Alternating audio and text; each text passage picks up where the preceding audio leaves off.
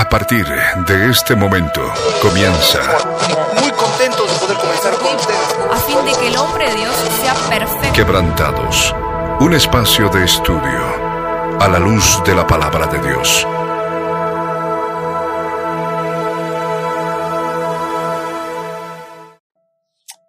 Muy buenas tardes a todos, sean bienvenidos a nuestro programa Quebrantados. Estamos acá junto con Dieguito, junto con Flor, listos para comenzar un nuevo programa, chicos. Bienvenidos a este programa. Amén. Eh, sí, muy buenas tardes chicos y muy buenas tardes a todos ustedes que nos están escuchando. Eh, estamos con un programa hermoso hoy día y esperamos que puedan estar aten- atendiendo, que puedan estar anotando y que por favor, por favor traten de buscar la presencia del Señor mientras compartimos estos versículos porque son, son muy hermosos. Y bueno, esperemos que les guste. Así es, buenas tardes Milo, buenas tardes Diego y buenas tardes a todos nuestros amados oyentes. Eh, hoy nos toca un programa muy lindo, pero también eh, nos va a costar porque es un poquito doloroso analizar esta parte de las escrituras. Esperemos que todos ustedes estén atentos para anotar los versículos bíblicos y para anotar los detalles que daremos, así podrán comprender a cabalidad lo que decimos y es algo muy hermoso entender esto porque no, nos hace comprender la condición en la que estamos y cuán grande es la gracia de Dios. Amén, amén. Sí, el tema de esta semana es un tema muy particular porque vamos a hablar sobre el suplicio de Getsemaní. Estamos hablando de los momentos antes de que nuestro Señor Jesús sea aprendido, antes de que sea capturado, antes de que sea llevado para ser eh, torturado, ultrajado, insultado, vituperado. Y estamos hablando de las horas antes, los momentos antes de que esto suceda, cuando el Señor Jesús se paró con, tres de sus discípulos y, se fue a orar al monte de Getsemaní. Y, y esta oración que inclusive la habíamos mencionado tantas veces cuando hablábamos sobre buscarse la voluntad del Señor en nuestras vidas, que no sea como nosotros queramos, sino como tú quieras. ¿Cuántas veces hemos puesto eh, eh, eh, la oración de Getsemaní como un ejemplo de lo que implica someternos a la voluntad de Dios? Pero creo que toca ahora estudiar las escrituras, ver lo que está pasando, verlo, ver cómo sucedieron las cosas y ponernos en el lugar que, que nuestro Señor tomó. Porque nosotros no somos mayores que nuestro Señor Jesús y Él mismo nos avisó que tendríamos af- aflicciones y, y es necesario que nosotros también entendamos la aflicción que el Señor Jesús vivió momentos antes eh, de dar su vida por nosotros. Porque si bien como habíamos comenzado y habíamos com- compartido en, en- en- en- el programa del fruto del Espíritu, cuando hablábamos del gozo, que el Señor, teniendo ese gozo por delante, eh, menospreció lo propio, menospreció todo lo que tenía que pasar, pero Él era, era humano como nosotros. Él estaba en un cuerpo mortal como nosotros, un cuerpo que sufría eh, eh, la ansiedad de la muerte, ¿no? No creo que ninguna persona pueda comportarse de manera tranquila antes de su muerte y nosotros sabemos por la misma palabra que nuestro Señor llegó hasta sudar eh, gruesas gotas de sangre por la cantidad de estrés que estaba padeciendo su cuerpo, por lo que le esperaba, porque no fue solamente muerte de cruz, él no tuvo una muerte de cruz eh, tradicional, eh, como, como, como podía suceder con otros, con otros, eh, con los criminales que eran con, condenados,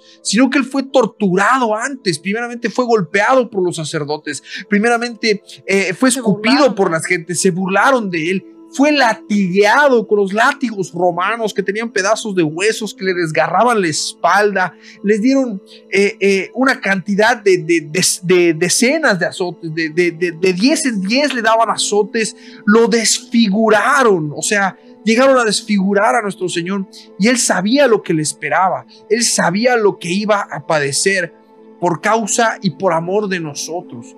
Y hoy vamos a venir a hablar de eso, ¿no, chicos? Amén. Amén. Sí, es, eh, es creo que una de las cosas más grandes que han pasado eh, y que únicamente van a pasar en esta historia de la, de la humanidad. ¿no? Tenemos el nacimiento de Jesús, el nacimiento por el Espíritu Santo es algo que nunca más se va a repetir. Tenemos la crucifixión y la resurrección que nunca más se van a repetir. Y tenemos también, por supuesto, esto, el, la oración en Getsemaní, algo que nunca más se va a repetir algo que eh, el Señor hizo, el Señor nos mostró y que es único y hermoso y glorioso y que creo que no se entiende a veces en su magnitud en el mundo cristiano porque eh, todo empezó ahí.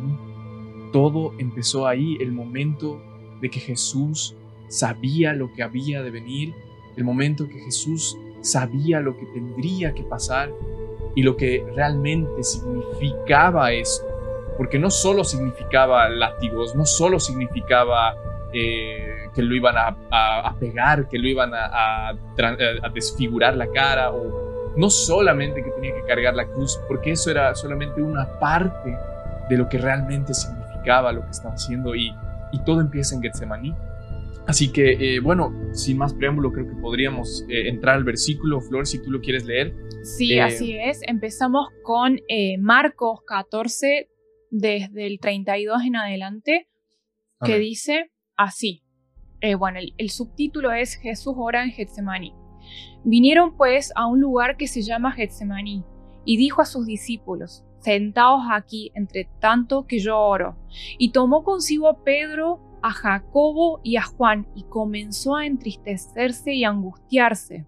Y les dijo, mi alma está muy triste hasta la muerte, quedaos aquí y velad.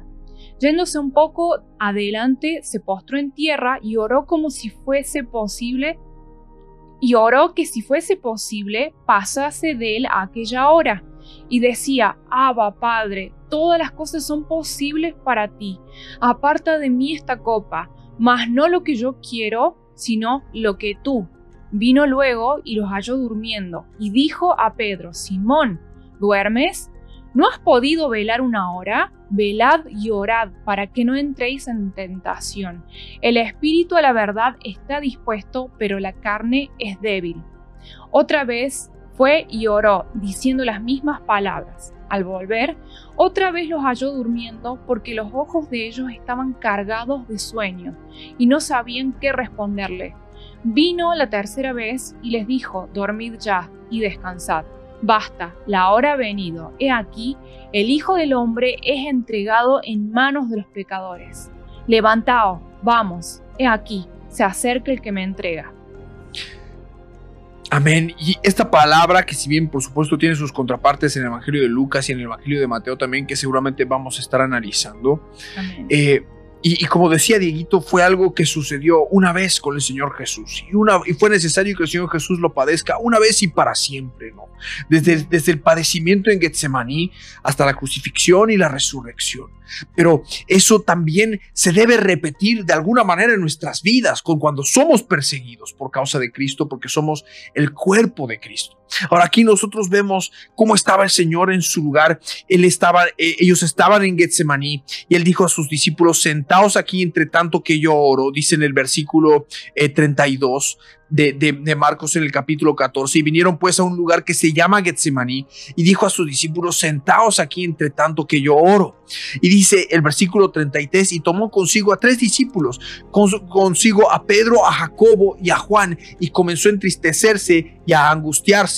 Y en esa parte estamos hablando de que llamó a los mismos tres discípulos que antes eh, vieron, eh, lo vieron en el monte de la transfiguración al Señor Jesús. ¿No? Y eso lo podemos ver en Lucas, en el capítulo 9, en el versículo 28, que, que dice, Así la palabra, lo ponemos ahí en pantalla, que dice, aconteció como ocho días después de estas palabras, después de una de las primeras veces que el Señor Jesús anunció su muerte a sus discípulos, que tomó a Pedro, a Juan y a Jacobo y subió al monte a orar.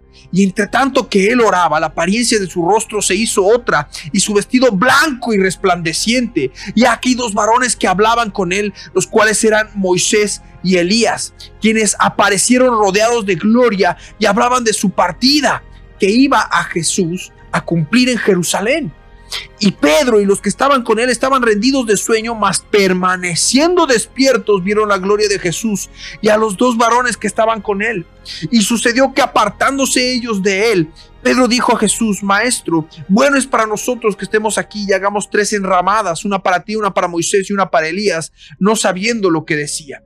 Y mientras él decía esto, vino una nube que los cubrió y tuvieron temor al entrar en la nube. Y vino una voz desde la nube que decía, este es mi hijo amado, a él oíd. Y cuando cesó la voz, Jesús fue hallado solo, y ellos callaron y por aquellos días no dijeron nada a nadie de lo que habían visto.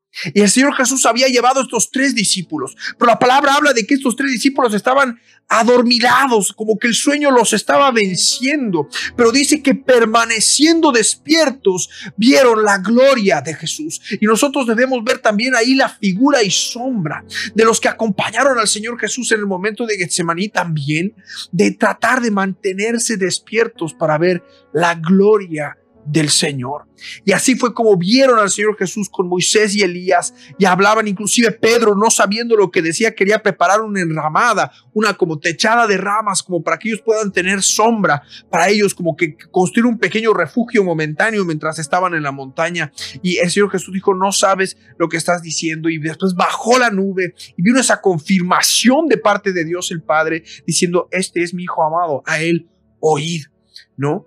Entonces, y el Señor estaba llamando, y bueno, se podría armar toda una prédica de edificación espiritual con este pasaje, que no es, no es el, propósito del tema de hoy, eh, sino más bien nos estamos tratando de enfocar en Getsemaní, pero fueron estos tres mismos discípulos que el Señor los apartó a orar con Él.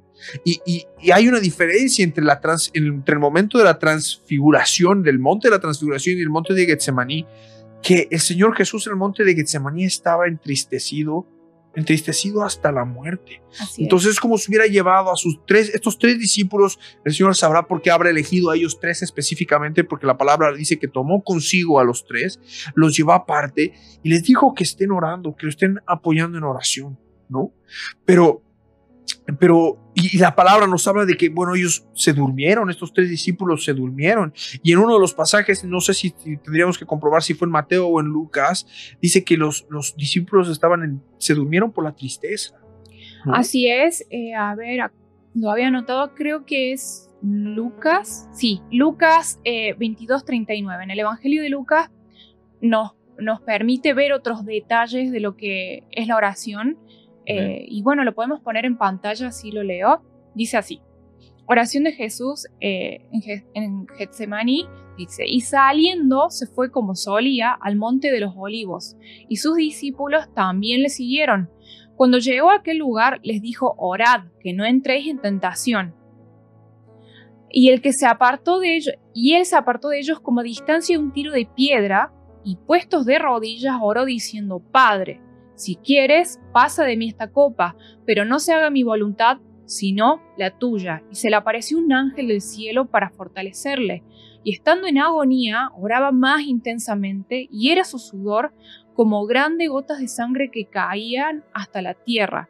Cuando se levantó de la oración y vino a sus discípulos, discípulos los halló durmiendo a causa de la tristeza, y les dijo, ¿por qué dormís? Levantaos y orad para que no entréis en tentación. Entonces, vemos que sucedió lo mismo en tanto en el monte de la transfiguración como en el monte como en el monte de Getsemaní. Es decir, en el monte de la transfiguración lograron mantenerse despiertos y porque lograron mantenerse despiertos pudieron ver la gloria de Dios y esa transfiguración y esa revelación de Cristo Jesús como el Mesías de Israel, como verdaderamente el Hijo de Dios, Dios hecho hombre. Y, y, y lo que sucedió en, en Getsemaní fue una situación un poco diferente. Terminaron durmiéndose. La tentación vino, el, la tristeza vino sobre ellos, porque dice que estaban abatidos por la causa de la persecución, porque ya sabemos que en los últimos días del ministerio del Señor Jesús, el Señor Jesús iba escapando de los que lo estaban persiguiendo. ¿No? Es por eso que Judas lo entregó, porque el Señor Jesús iba moviendo de una ciudad a otra para que no lo alcancen, para que no lo encuentren. Y, y y ahora vemos lo que sucedió con los discípulos que a causa de la tristeza se durmieron. Y, quisiera poner brevemente ese paralelismo. ¿Cuántas veces nosotros en nuestras vidas, en nuestra vida diaria, cuando vienen las pruebas, cuando vienen las tribulaciones, también nos dormimos espiritualmente? Dejamos de orar, dejamos de llevar una vida espiritual en el Señor.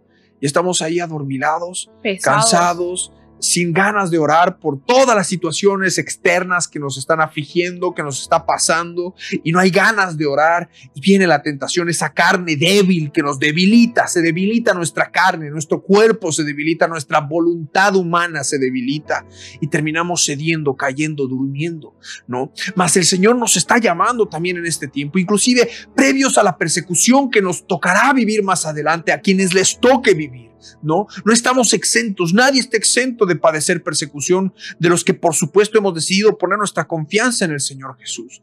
Y el Señor nos pide que nos mantengamos despiertos, que mantengamos, que nos mantengamos velando, Y ahí creo que también podemos encontrar esa figura y sombra en nuestras vidas. Que si bien eso es algo que se sucedió, como decía Dieguito, una vez y para siempre. El sacrificio del Señor Jesús sucedió una vez y para siempre.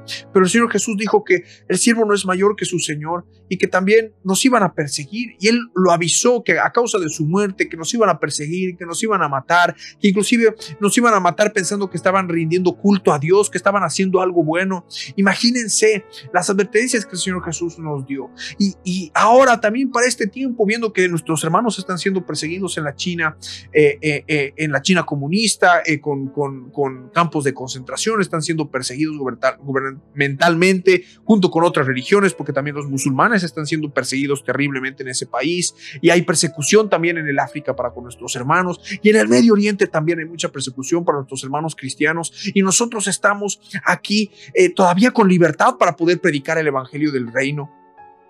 Y es necesario que nosotros podamos entender que debemos mantenernos despiertos, sobrios, velando, llenándonos de la palabra del Señor, para que no nos ocurra como les pasó a ellos, que pues, seguramente a muchos les va a pasar, ¿no? De quedarse dormidos, de, realmente eh, sobrevalorar la libertad en Cristo Jesús y la libertad que tenemos aquí en Occidente para, para llevar nuestras vidas y practicar nuestra fe de manera libre mientras aún tenemos algo de tiempo eh, y, que, que verdaderamente se adormilen y se duerman, como sucedió con las vírgenes insensatas que no llenaron sus lámparas de aceite. Exactamente. Así es, pero también hay, hay, como, hay que hacer una distinción, porque en ese entonces eh, Jesús estaba vivo y no había llegado el consolador, ¿no? Que eso quizás nos permite a nosotros estar velando de una manera más activa y comprender las escrituras de una mejor manera y ser guiados por el Espíritu Santo de Dios. Sí puede pasar que nos, podamos dormir, eh, no podamos velar como dicen las escrituras, pero tenemos al consolador. O sea que en medio de la tristeza, tristeza en medio de la aflicción, nosotros podemos acudir eh, al Espíritu Santo para que nos fortalezca. Y es más, acá da un hermoso detalle que si bien Jesús sabía lo que le tocaba y pedía que se pasara de él esa copa, la copa de la ira de Dios, pero sabía cuál era la voluntad de Dios, en su humanidad lo pidió, pero él conocía la voluntad de Dios.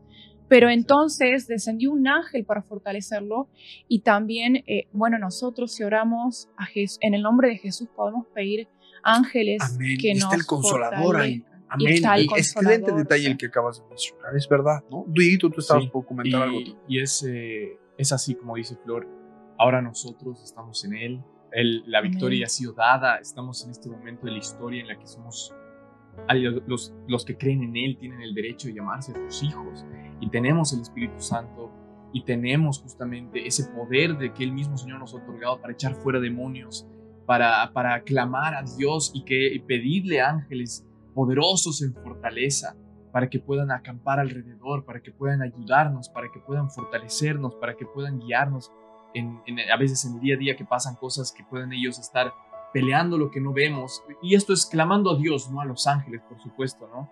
Eh, porque es Él el que, el que nos ayuda, es Él el que nos, e, está en su voluntad hacerlo.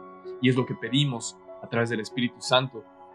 Eh, pero eh, algo que quería hablar era para aquellos que no saben, quería pintarles un cuadro mental respecto a lo que es esto. Eh, la palabra nos dice que vinieron pues a un lugar que se llamaba Getsemaní, ¿no? Y este lugar, ustedes ya lo han debido escuchar muchas veces, está en Israel, es un monte hermoso que está al otro lado del monte de los olivos y en este monte, en la parte alta, en la parte de arriba, el jardín justamente de Getsemaní, eh, hay muchas plantas, muchos, muchas flores, pero mayormente ah, eh, son árboles de olivo, ¿no? Eh, y estos árboles son muy grandes, son muy hermosos y ahora creo que hay como unos cuatro árboles que, que son tan antiguos que están seguros que permanecieron en el momento que Jesús estaba ahí. Amén. Y bueno, en este lugar fue donde pasó todo. Jesús un día antes había dicho todo lo que iba a suceder, había hablado de que iba a haber uno entre ellos que lo iba a traicionar. Y por supuesto, había también le había hablado a Pedro, ¿no? De lo que iba a hacer y que lo iba a negar. Y por supuesto habló de su muerte y de que venía pronto. Y esto mantuvo a los discípulos totalmente eh, en euforia, ¿no? Pedro salía diciendo, yo nunca lo voy a hacer, yo nunca voy a hacer esto. Eh, los otros discípulos seguro que estaban en una situación igual. Y Judas inmediatamente también desapareció porque sabemos por la palabra, ¿no? Que se le entró Satanás Así es. por su corazón y, buscó justamente entregar a Jesús porque no era lo que él, lo que él esperaba que Jesús iba a hacer o, o quería que Jesús sea, ¿no? Y, y, inclusive el Señor Jesús le dijo, ve y haz lo que tienes que hacer, ¿no? O sea, ya el, Señor Jesús ya sabía lo que había en el corazón de Judas y sus discípulos pensaron que tenía que ver algo con la, con la forja, porque él es el que manejaba el dinero y, y, y no entendieron ellos pero, pero Judas fue a, cometer su maldad, ¿no? Su traición. Y Jesús, antes de esto, tenía multitudes de seguidores. Cuando estaban haciendo los milagros, cuando estaban haciendo las liberaciones, cuando sus discípulos iban a las ciudades y liberaban, y las multitudes de personas lo seguían, porque querían ver esto y hasta se postraban a sus pies también. Pero después, cuando Jesús empezó a predicar respecto al arrepentimiento, de, las obras de pecado, de las obras de la carne, y, respecto a que Él era Dios y que debían rendirse porque el reino de los cielos había acercado, la gente empezó a dejarlo, la gente empezó a irse. Y conocemos ustedes este pasaje, ¿no? En el que Jesús se da la vuelta y ve a sus discípulos y les pregunta si ustedes más se quieren ir. Y sus discípulos les dicen, ¿a dónde iremos? Porque tú tienes palabras de vida eterna. En ese momento eran doce los que se quedaron. Pero ahora, un día antes de Getsemaní, eran once. Porque justamente Jesús sabía lo que Judas tenía en su corazón y lo que había decidido hacer y se fue. Jesús se quedaba con once personas y de, de entre estas once personas había escogido tres. Y estas tres personas las llevó a este lugar para que sean un apoyo para él porque él sabía en su humanidad, porque ustedes saben, en base a la palabra de Filipenses, que él, a pesar de haber sido 100% Dios y 100% hombre, no podía, no quería escatimar el tener algún pequeño poder de Dios, alguna pequeña virtud, alguna pequeña parte de él que pueda ser tomada 100% por Dios como cosa que aferrarse, sino que decidió quedarse 100% como un hombre para, para poder terminar lo que tenía que hacer en esta tierra. Así que todos aquellos que dicen, sí, eso es fácil porque era Jesús, porque Jesús era Dios, simplemente era un hombre 100% que estaba lleno del Espíritu Santo. Y por supuesto, en ese momento, afrontaba las cosas era Dios, era Dios hecho hombre, pero despojándose de su deidad y dejándose 100% de su humanidad. Para mostrarnos cómo es un ejemplo de lo que nosotros debemos hacer. Y por eso es el estrés que vivió, ¿no? Y exactamente, ese estrés lo llevó a llevar a estas personas a este lugar, a que oren y a que puedan, y que lo, puedan apoyar, ¿no? Puedan apoyarlo y bueno, seguimos. Y estamos hablando, estamos hablando de aquel que hizo milagros, levantó muertos de la tumba, sanó enfermos, sanó paralíticos, allí estaba el poder de Dios, pero los momentos antes de su muerte él se despojó de todo eso. Él podría, aún estando en la cruz, hacer uso de su poder divino para mandar legiones de ángeles para destruir a toda la tierra y ya no hubiera habido salvación para la humanidad porque no hubiéramos sido por completo desechados, pero nos amó tanto que cargó sobre su humanidad, es decir, no usó su poder divino para poder soportar las cosas en nuestro lugar, porque tenía que hacerlo en nuestro lugar, no desde el lugar de Dios, sino desde su lugar de hombre. Y por eso él, aún teniendo el poder para sanar sus propias heridas, para bajarse de esa cruz, para mandar a los ángeles a caer, él se mantuvo en su humanidad, se mantuvo hasta lo último hasta que dijo, Padre, Dios mío, Eloy, Eloy, lama sabachthani. Dios mío, Dios mío, Padre mío, ¿por qué me has desamparado? Porque todo el pecado del mundo cayó sobre él. ¿no? Y esto ya lo podemos ver al Señor Jesús haciendo uso de su plena humanidad al 100% desde Getsemaní, buscando que sus tres discípulos, esos cercanos, aquellos que lo vieron transfigurado, aquellos que lo vieron vestido de gloria, que lo acompañen, que esté con él en sus últimos momentos y él, ellos por supuesto se durmieron por a causa de la tristeza, dice la palabra en Lucas, ¿no? Que a causa de la tristeza se durmieron y eso puede ocurrir muchísimo en nuestras vidas, tal vez, inclusive de los que están siendo perseguidos, ¿no? Que muchos a causa de la tristeza como que quieren enfriarse de las, de, de- de- de- y, ya no decir que son cristianos o, o- o apartarse directamente del Señor, ya no llevar una vida eh, espiritual delante de Él, ya no orar, ya no liberarse y, y- y nosotros vemos eso también, ¿no? Pero como decía Flor, ahora tenemos el consolador.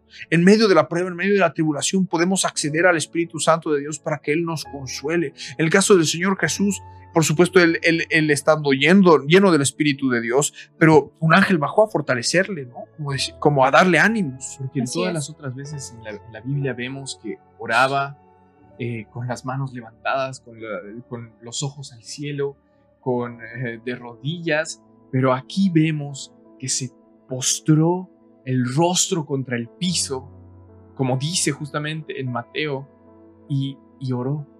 Y esta es la única vez en la que muestra esto en la Biblia, en la que describen esto, porque el Señor realmente estaba con ese tipo de tristeza, esa, esa tristeza, Desesperación. desesperación, esa angustia que las palabras tal vez no alcanzan a poder describirlo.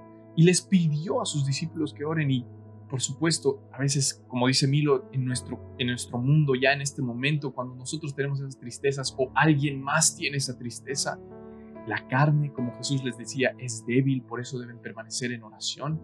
Esa carne nos lleva a querer entrar en esa, en esa, en ese estado como de zombie, como de robot, como de que solamente quieres pasar lo que sea que estés pasando, sin orar, sin buscar, sin leer, sin nada, solamente pasar y que termine ese momento, pero las fortalezas, la, ver- la verdad de lo que el Señor nos quiere decir y el momento en el que su Espíritu Santo va a revelar algo hermoso es si nosotros permanecemos despiertos, orando y clamando en medio de esa situación.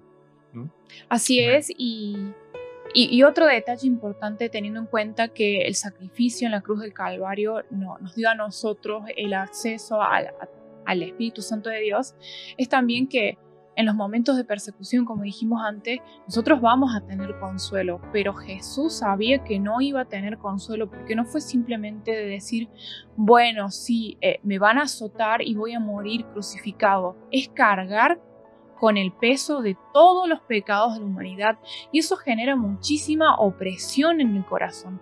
Nosotros podremos sufrir persecución y, y podremos sentir un poco de opresión, pero no al nivel que Él padeció. Por eso el sacrificio que Jesús hizo en la cruz del Calvario es enorme como para que ustedes comprendan cuán grande ha sido la gracia de Dios. Amén. Y, esto lo podemos ver cuando les decía, estoy triste hasta la muerte. Así es. Estoy triste hasta la muerte. Inclusive nuestro pastor predicó, ¿no? De lo que implica poder estar en el alma, estar en el Seol, en ese tiempo. Entonces imagínense, el Señor Jesús estaba siendo totalmente oprimido por fuerzas espirituales demoníacas Así cuando es. estaba en la cruz del Calvario. En, en el alma estaba totalmente ese vacío, esa soledad, porque mientras caía el pecado del mundo, estaba también toda esa contaminación cayendo sobre él, ¿no?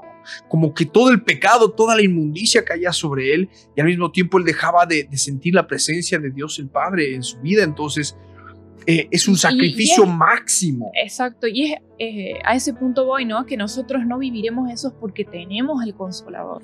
Y eso no es algo que nos fortalece. No, no vamos a sufrir ese desamparo. O sea, el Señor Jesús, y eso es algo increíble que, que, que hace notar este detalle, Flor, en el sentido de que el Señor no nos va a desamparar cuando Así estemos es. pasando por tribulación. Su Espíritu nos va a fortalecer y esto lo hemos leído y, y lo hemos compartido en los volúmenes de testimonios para avivar nuestra fe, los testimonios de esos locos por Jesús, que, que solo leer esos, temo- esos testimonios nos ayudan a llenar nuestras lámparas de aceite, llenarnos de fe, sabiendo que el Espíritu Santo de Dios puede consolarnos en medio de la peor de las tribulaciones y Él puede estar acompañándonos y, y acariciándonos el alma, acariciándonos, eh, eh, acurrucándonos en Él en medio de la tribulación, ¿no? siendo Él nuestra fortaleza en medio de las pruebas. Amén.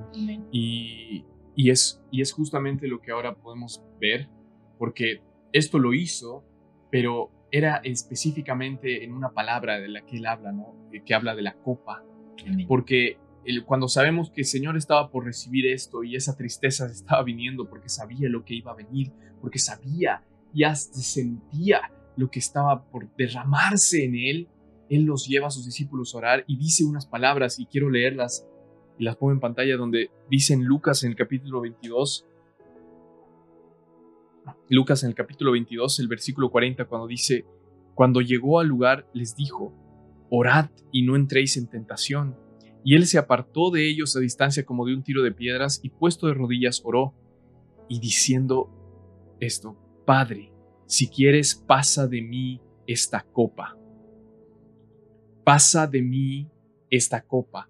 Y esta copa es algo muy interesante, es algo muy profundo que, que no podemos dejarla pasar así solo a leerla superficialmente. Esta copa eh, representa algo en la cultura judía en ese momento y por supuesto en la Biblia del Antiguo Testamento que es muy grande, muy profundo. Hay muchos versículos en el Antiguo Testamento y podemos leer un poco, yo creo, que hablan respecto a, a una copa, a la copa de la ira de Dios, a la copa de la angustia, a la copa de la, de la confusión, a la copa del vértigo, a la copa que Dios tiene en su mano que un día derramará sobre las naciones.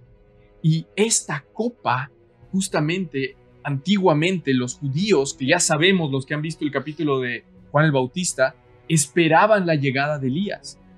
Y el momento que, hicían, que, hicieron las Pascuas, no sabían y debatían entre ellos si tenían que poner esta copa como un símbolo en el momento de, la, de, la, de las fiestas, en algún lugar.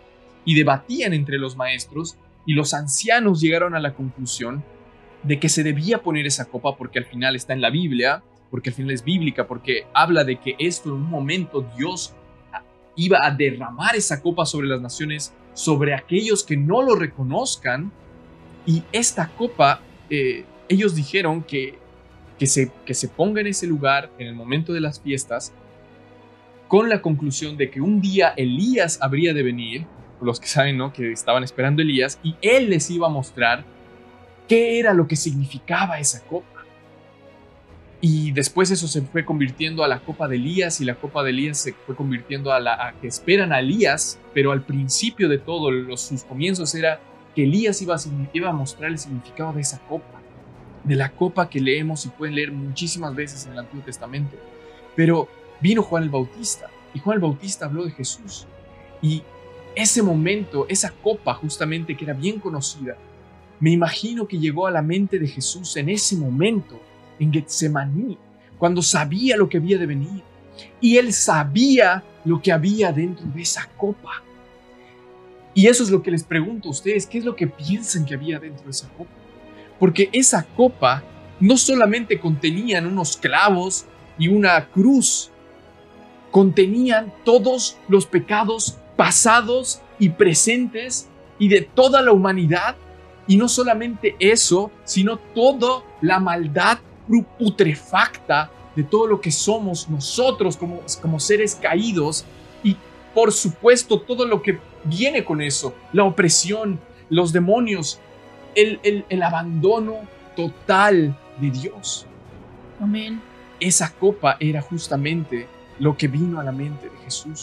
Cuando clamó con angustia extrema, pidiéndole a Dios que por favor pase esa copa de Él.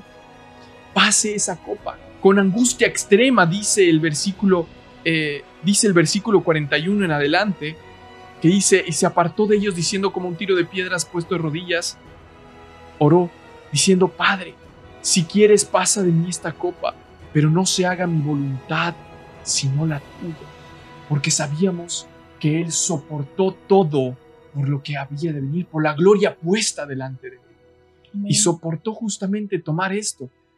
Y esto significa, ¿no? Para todos aquellos cristianos que a veces eh, se entiende que, bueno, Jesús venció mis pecados y pagó el precio que yo tenía que pagar, y el precio que yo tenía que pagar era eh, ir a la cruz y que me latiguen y que, y que, sí, eso, pero eso no es nada comparado a lo que era toda la copa. El abandono total de Dios. La ira de Dios. La ira de Dios. Eso es lo que significaba esta copa. Así que ahora lo pueden entender mejor. Lo que nos salva no es solamente que le dieron una golpiza extrema, sino que tomó la copa de la, de la, ira de Dios destinada para nosotros. Y eso es Él se sirvió, Él cargó sobre sus hombros, Él cargó sobre sus muñecas perforadas, sobre sus, su calcañar perforado, sobre su costado que fue también perforado.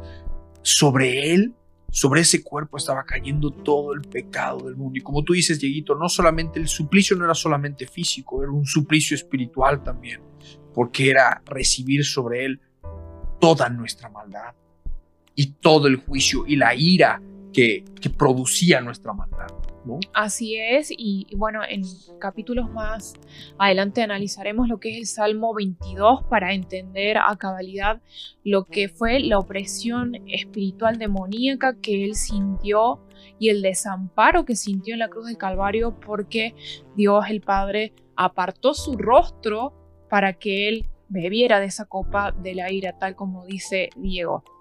Son detalles muy dolorosos y es imposible no, no quebrantarse, pero es para que ustedes comprendan lo que es la magnitud de la gracia de Dios y para que no lo no menosprecien, como dice Diego, que unos piensan, no, simplemente murió por mí y yo tendría que haber sido crucificado. No, no, es mucho más profundo y es un dolor inmenso el que sintió y soportó hasta la muerte. Así que no es algo para que nosotros eh, tomemos como vanidad la sangre de Cristo, sino es un sacrificio muy grande que él hizo y fue el único que pudo hacerlo, porque no hay justo ni aún uno, dice la palabra.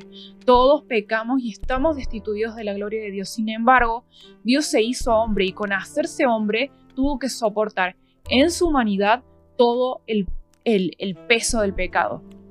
Siendo el justo, sin, mancha, sin haber cometido jamás un, delito moral, jamás haber cometido daño, jamás haber pecado, jamás haberse equivocado. En su plena humanidad, Él fue santo y en su santidad Él decidió dar su vida por nosotros y recibir sobre Él, Él ser, recibir sobre Él la copa de la ira. Claro. Beber la copa de la ira, que, que, era lo que nos tenía que condenar y, y, y, y apartarnos de Dios infinitamente, de manera eterna.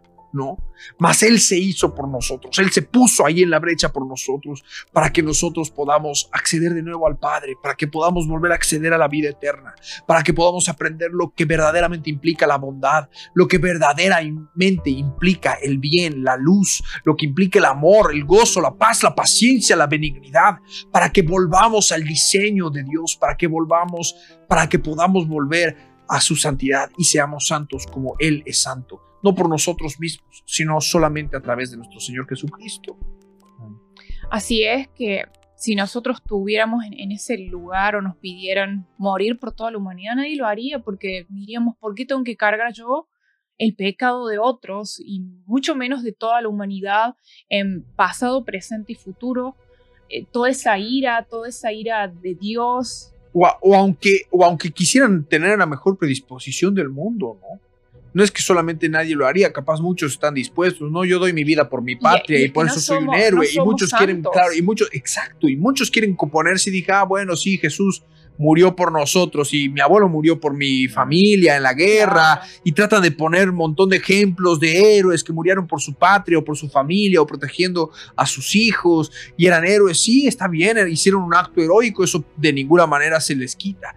Pero lo que hizo Jesús fue un sacrificio una vez y para siempre, siendo Él santo, siendo Él perfecto, es decir, murió verdaderamente el único inocente que podría haber en el mundo, porque todo hombre ha sido mentiroso, todo hombre cada día comete pecado, sea de hecho de palabra, pecado, errar al blanco, equivocarse, ser falibles con su carácter, con lo que fuera. No hay nadie perfecto y sin embargo Jesús decidió ser un hombre perfecto se hizo hombre para enseñarnos cómo tenemos que vivir. Y no solamente eso, porque no solamente están sus enseñanzas morales, no solamente están sus, sus, eh, sus misericordias y sus milagros que ha hecho, sino está su sacrificio consumado, como decía Dieguito al principio del programa, una vez y para siempre. Una vez y para siempre. Lo hizo una vez y para siempre para que podamos ser salvos, para que podamos encontrar sanidad, liberación, libertad, para que podamos redescubrir el diseño de Dios para con nosotros en nuestras vidas, para que podamos redescubrir hasta las emociones en el diseño original de Dios, como habíamos mencionado en los capítulos pasados del fruto del Espíritu, donde se manifiestan en ese fruto apacible, se manifiesta el amor, la paz, la paciencia, la benignidad, la templanza, la mansedumbre, la misericordia, la gracia y tantas otras características a las cuales podemos venir en conocimiento solamente por creer en el Señor Jesús y seguir sus pasos porque el sacrificio ya está hecho y ahora solo debemos hacerlo por la fe. Porque cuando hablamos de morir a nosotros mismos, no es que nosotros tenemos que ir a crucificarnos y a cargarnos una cruz o a agarrarnos a latigazos, de ninguna manera. Cuando hablamos de tomar la cruz es por la fe. Es por la fe acceder al campo espiritual y nosotros sabiendo que ese sacrificio que fue consumado una vez y para siempre y que entendiendo ya eh, con el avance de la ciencia de hoy en día que todos los sucesos de la historia suceden al mismo tiempo en el universo, para quien se mueve la velocidad de la luz, para lo que implica la eternidad, es cuestión de acceder a la eternidad y depositar esas obras de la carne en ese cordero inmolado. ¿No? Así como en el pasado el sacerdote ponía sus manos sobre el corderito que iba a ser inmolado para que sobre él caiga el pecado, de la misma manera nosotros por la fe, como figura y sombra, por la fe en oración es confesar la, la cochinada, confesar la oscuridad que hay en nuestro corazón.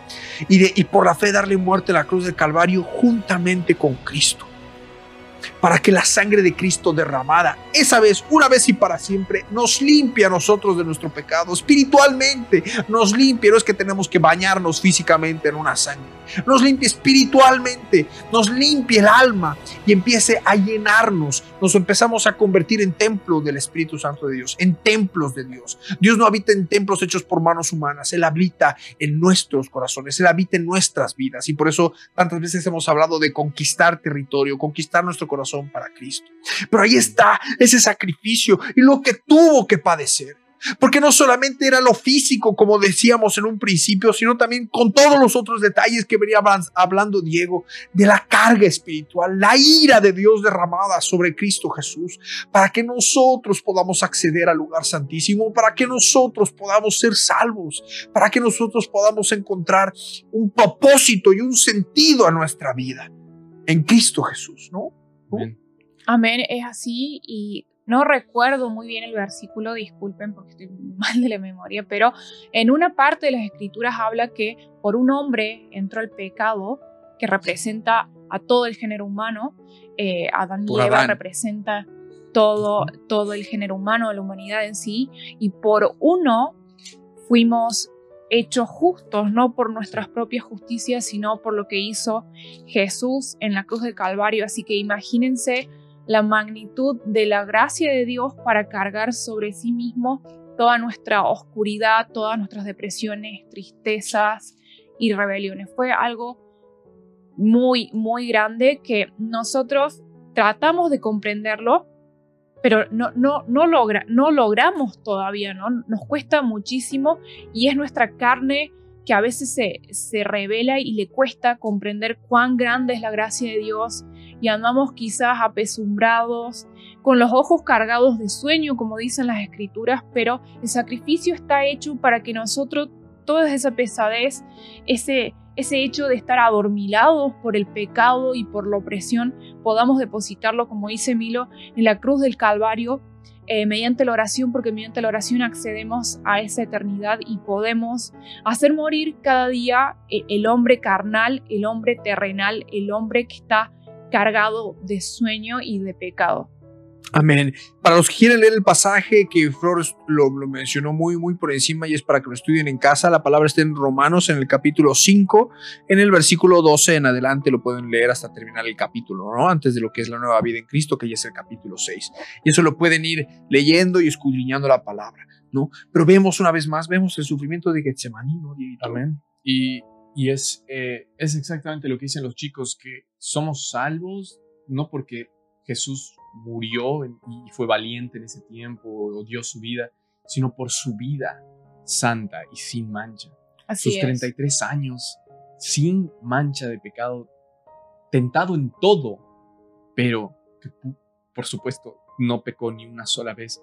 Y, y quiero leerles un poco más respecto a esto para poder entrar a su mente, para poder entrar a su corazón respecto a lo que significa, ¿no? Lo que hizo Jesús, porque esto es lo que nos da las fuerzas.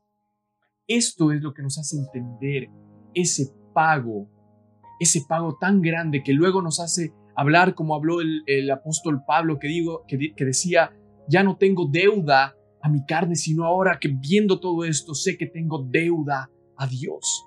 Y quiero dar esa deuda y quiero buscarlo a Él y quiero crecer en Él. Y, la palabra nos dice en el Salmo 75, en el versículo 8, respecto al cáliz, dice, porque el cáliz está en la mano de yo soy el que soy, y el vino está fermentado, lleno de mistura, y él derramará del mismo, hasta el fondo lo apurarán, y lo beberán todos los impíos de la tierra. En otra parte de las escrituras hablan, habla de que el Señor tiene un cáliz igual lleno de cosas horrendas, incluso de, eh, como una, algo como excremento. Y en otra parte de las escrituras, en 2 Corintios, en el capítulo 2, en el versículo 15, la palabra nos dice, porque somos, perdón, porque para Dios somos grato olor en Cristo en los que se salvan, y en los que se pierden, a estos ciertamente olor de muerte para muerte, y aquellos olor de vida para vida, y para estas cosas, ¿quién es suficiente? Mi punto que quiero hacer con esto es el olor de muerte para muerte, el olor putrefacto, el olor horrendo, asqueroso, que no se puede describir, salía de la misma superficie de la tierra a Dios y aún así Él quiso ir a salvar a las personas de las cuales eran el foco de donde estaba saliendo ese olor, nosotros. Porque ese olor de putrefacción, ese olor de muerte, ese olor totalmente horrendo, es, nace de nuestros pecados, nace de la maldad. Y es eso lo que estaba dentro de esa copa. Es eso lo que Dios tenía. Y, Jesús eh, eh, llega, llega en la palabra en, el, en Lucas, en el capítulo 22, en el versículo... Eh, en el versículo 44 nos dice que él estaba orando estando en agonía y oraba más intensamente y era su sudor como grandes gotas de sangre que caían hasta la tierra porque sabía lo que esta copa era. Y ahora lo entienden más. Esta copa era enorme, esta copa era maloliente, era horrenda, era asquerosa. Y, y, y esto lo estaba haciendo por amor. Y estaba orando y clamando con esa angustia extrema que médicamente, cuando nosotros estamos en, en una situación extrema de, de, de, angustia, nuestro cuerpo empieza a, a salir por los poros no solamente sudor, sino también sangre por el estrés que tu cuerpo está haciendo, está pasando. Y esto ocurre eh, en, este mundo cuando hay algún tipo de eh, algún tipo de angustia, pero que, viene por, eh, persecución. por, persecución, por tortura, por semanas de, de estrés, extremo. extremo. Y, y esto es muy raro, pero ocurre. Y Jesús estaba pasando por esto en el jardín de Getsemaní, porque sabía lo que había en esa copa. Y nosotros no entendemos a veces eso muy bien, porque, porque no es solamente que era una copa maloliente y que bueno, ese es el pecado, ese éramos tú y yo, eso éramos nosotros. No era solamente las, la cruz, no era solamente los clavos, no era solamente los látigos, que son horrendos y que nos hacen quebrantarnos y llorar porque nuestro Jesús pasó por todo eso, sino que los clavos y el dolor más extremo ya lo estaba viviendo en Getsemaní. Desde ahí ya sentía en su alma ese dolor. Y el Señor estaba pasando por esto. Y cuando estaba pasando por esto, le dijo al Señor, mas hágase tu voluntad y no la mía.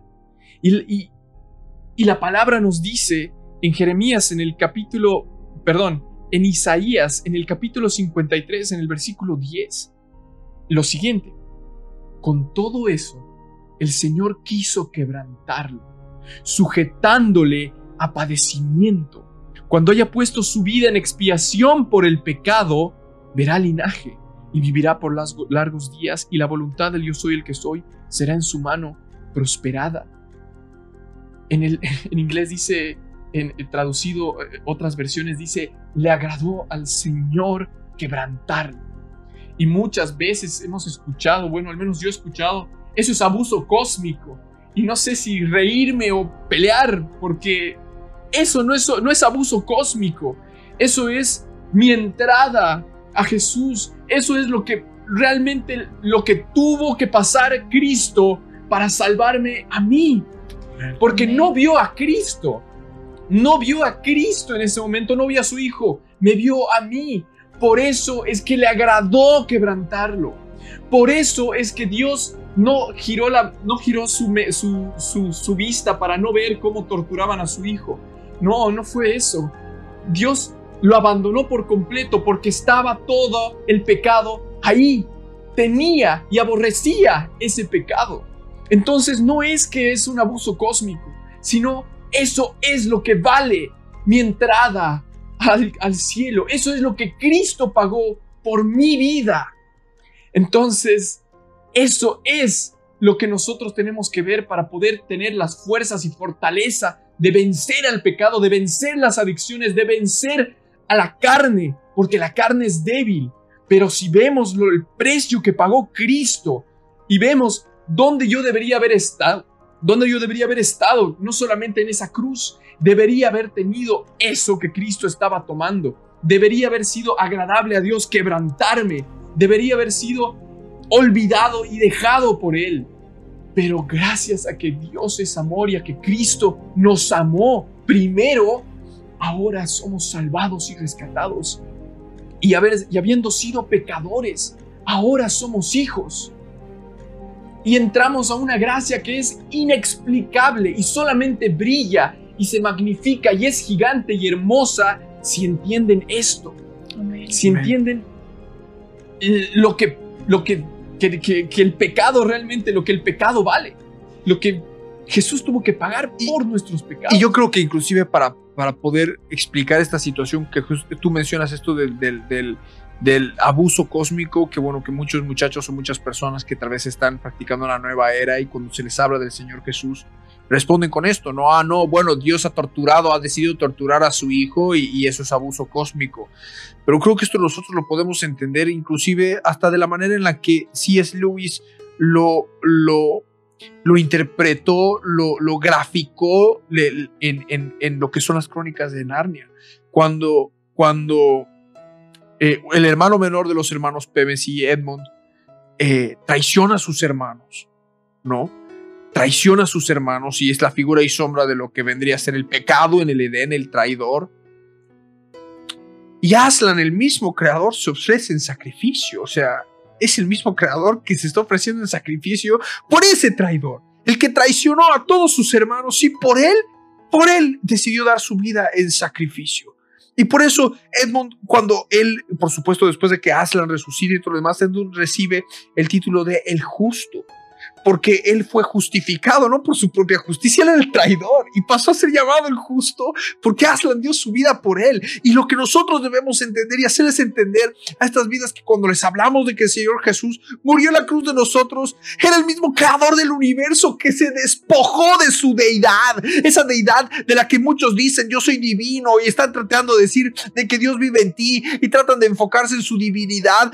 No, déjame decirte que Dios decidió hacerse hombre porque nos amó tanto para que podamos ser libres. Nos amó tanto para que podamos conocer verdaderamente lo que significa el bien, porque y vivirlo en nuestras vidas, porque tal vez una cosa es saberlo en teoría o de manera moral con ese compás moral que todos tienen allá adentro, pero otra cosa es empezar a vivir el bien y solamente vas a poder vivir el bien conociendo a Jesús en tu vida, porque él ha vencido a la muerte. Su sacrificio no solamente quedó ahí, venció a la muerte y al pecado y ahora tenemos acceso libre a él para poder entrar y a ponernos a cuentas con Él. Así es. Entonces no hay ningún abuso cósmico porque es como que el Padre decida dar su vida por su Hijo. El Creador dando su vida por su creación. Sabiendo que es justo y que la maldad no puede tener cabida. No había, no había eh, eh, eh, manera de que un Dios justo tolere la maldad. Entonces la única manera que podría haber y como el Señor Jesús, el mismo creador del universo, le enseñó a Adán que sin derramamiento de sangre no había remisión de pecado y esto es algo que lo conocemos. La única manera era de que venga un sacrificio perfecto, santo, puro, sin mancha, para poder quitar el pecado. Y el único que podía hacerlo era Dios. Ninguna otra cosa creada podría dar su vida de manera santa para que para redimir a su propia creación. Esto no es abuso cósmico, esto es el amor que excede el cosmos. Un amor que excede todo lo que puedas imaginar porque estamos hablando del creador del universo haciéndose hombre, despojándose de su deidad, solo para que tú y yo podamos tener acceso a Él y tener vida eterna. No una vida efímera que a los 70, 80, 90 o 20 años se termina de manera sorpresiva, sino una vida en abundancia. Porque nuestro Dios no es un Dios de muertos, es un Dios de vivos. Y Jesús dijo que aquel, aquellos que creyeran en Él, aunque estén muertos, vivirían, vivirán. Y así lo creemos y así lo predicamos. Amén. Amén es así y bueno, podemos ir cerrando ya.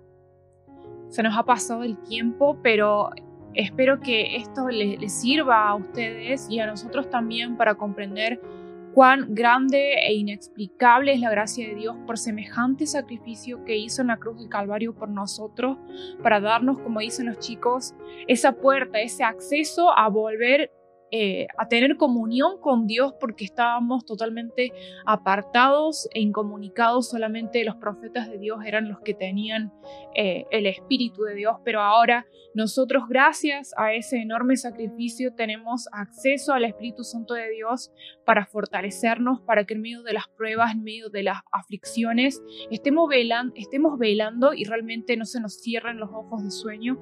Y esto es importantísimo sobre todo en este tiempo del fin en el que aparecerán las vírgenes insensatas y espero que a ninguno de nosotros nos suceda, pero va a suceder eh, y estemos clamando porque el Señor es bueno y es justo hasta para enviarnos ángeles, como dicen las escrituras, y fortalecernos en el nombre de Jesús. Amén. Amén, sí. Eh, espero que vean que esto justamente, este, este precio, este hermoso precio, este, lo pagó Jesús completamente. Y eso es lo que a mí y por supuesto a muchos cristianos les da la fuerza para poder, eh, para poder ver ese otro camino que dice la palabra cuando estén en tentación. Siempre hay otro camino y es el camino que Dios te ofrece. Y ese, ese camino vas a poder tomarlo y vas a pecar menos y menos y vas a poder limpiar tu carne cuando vos entiendas estas verdades y las pongas en tu corazón. Y la palabra va a venir a tu corazón y vas a tener el deseo de orar y vas a tener los frutos del Espíritu Santo y vas a querer conocer más de Él. Esto es lo que es caminar en Cristo. Pero necesitas, para empezar a hacer esto, entender que no solamente era una golpiza, que no solamente eran unos clavos, que, que no es nada menos tampoco, porque es horrendo poder soportar todo eso, sino que el momento cuando Jesús decía, ya está terminado y exhaló su espíritu, esas palabras eran que ya estaba terminada la copa, ya estaba terminado, ya no había ni una gota más. Fue estaba consumado. terminado, está consumado. Y eso es lo que nosotros debemos ver para poder llenarnos de fe, llenarnos de fuerzas y saber que ahora nosotros tenemos el Espíritu Santo de Dios, el mismo que levantó a Cristo de la muerte y que tenemos que usarlo para poder no solamente eh, tener fuerzas y pasar por las pruebas, sino darnos cuenta que lo que llevó a Cristo a la cruz y que lo que había en esa copa y lo que hizo que Cristo sangrara de estrés y totalmente de angustia fueron los pecados de la humanidad. Así que, sabiendo esto, cuando veas tus pecados, espero que veas y quieras entregárselos a Cristo y morir en la carne para no volver a hacerlos, para no volver a cometerlos, porque sería algo tan horrible y tan grande y tan feo saber que eso mismo llevó a Cristo a la cruz y, y, a, en Getsemaní y a, y a que tome toda esta copa y no importarte. Porque Él tomó todo esto pidiéndote a ti que creas en Él, que confíes en Él y que por supuesto tomes tu cruz cada día para que mueras estos pecados, porque de otra manera nosotros no estaremos con ese olor de vida que es de Cristo. De otra manera no estaremos, como dicen Romanos, en, con el espíritu vivificante, con ese nuevo hombre que nos va a dar la vida y su justicia, si no estaremos como el viejo hombre, como ese Adán, por el cual entró el pecado a todo el mundo. Y en, esa, en ese momento nos quedaremos en ese estiércol, en ese olor horrendo de pecado. Y por supuesto, si, si nosotros ya no tenemos el pago hecho, nosotros tendremos que pagarlo. Y es una dura verdad, pero es la verdad. Y nosotros tenemos que ahora reaccionar y confiar y volar a Cristo y verlo a Él y arrepentirnos de nuestros pecados. Amén. Así que yo, yo me despido. Sé que estamos ahora un poco tarde. Que el Señor los bendiga a todos y cada uno de ustedes. Y va a ser hasta el próximo programa. Amén. Y algo que quería aclarar antes de que Florcita de sus últimas palabras. ¿Ya diste tus últimas palabras? Ah, entonces yo estoy por cerrar. Bueno, amén. Entonces, yo ya para también las últimas palabras, aclararle también al pueblo del Señor, porque muchos tal vez podrían preguntarse en este momento, ¿y qué sucede con las copas de la ira? Bueno, las copas de la ira las siete copas de la ira que van a ser eh, eh, derramadas los 26, los últimos 26 días, es decir, los últimos, el último mes, las últimas semanas del gobierno mundial de la bestia, antes de que el Señor Jesús venga por segunda vez, son copas que se han de derramar sobre una humanidad que ya rechazó por completo a Jesús.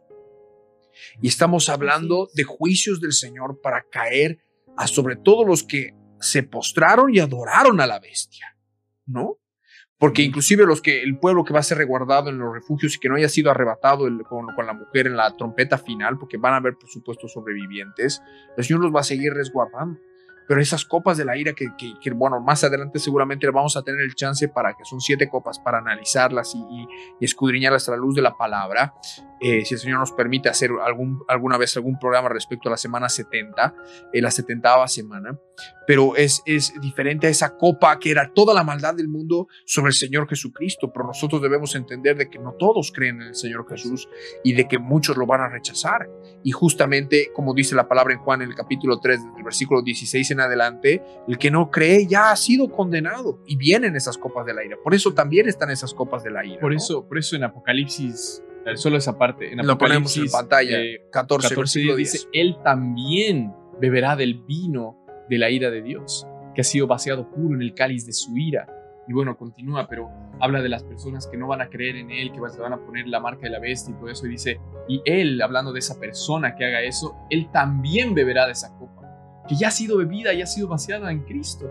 Y, y bueno, si no creen en Él, no hay un pago, no hay un rescate hecho. Entonces, Amén. Y han sido. Y, la palabra también es clara, inclusive para los cristianos que tal vez están llevando su cristiandad con mucha liviandad, que la ira de Dios también viene sobre los hijos de desobediencia. Entonces, eh, es tiempo, por supuesto, de prepararnos, entender el sacrificio que el Señor Jesús ha hecho y hacer uso de ese sacrificio gratuito, porque no es que ya lo hizo y bueno, ahora puedo hacer lo que quiera con mi vida y bueno, ya lo hizo una vez y para siempre, y no es así, sino que nosotros también tenemos que hacernos parte de seguir a Cristo crucificando nuestra carne continuamente en la cruz del Calvario por medio de la fe para que nuestras obras verdaderamente sean crucificadas y justificadas delante del juez del universo, porque por supuesto que también viene juicio y el Señor no ha de tomar por inocente a los culpables, ¿no? Y sobre todo a los que destruyen su creación y sobre todo ese gobierno mundial que ha de venir y ha de buscar despoblar a la tierra y a cometer genocidios a mansalva, aún más grande que los genocidios que se han podido cometer a lo largo de la historia o que puedan estar ocurriendo hoy en día. ¿No? El Señor Jesús los bendiga muchísimo a todos y a cada uno de ustedes. Si el Señor nos lo permite, vamos a estar compartiendo con un segundo volumen del Salmo 22 también respecto a lo que es en la oración de Getsemaní. Nos falta entrar esa segunda parte y vamos a estar, eh, por supuesto, contentos de seguir escudriñando la palabra del Señor, llenando nuestras lámparas de aceite antes de que nuestro Rey venga por nosotros. El Señor Jesús bendiga mucho la vida de todos y de cada uno de ustedes y ha de hacer hasta cualquier otro momento en esta línea del tiempo. Paz de nuestro Rey Jesús de Nazaret. Esto ha sido quebrantados. Hasta este instante Eh, la Biblia no ha pasado. estuvimos con tu programa. Timoteo Quebrantados. 3, Lo que tenemos que 16. entender es que cuando tomamos la Biblia... será hasta un nuevo encuentro en la línea del tiempo. Para seguir conociendo más detalles de la Biblia, un tesoro real y verdadero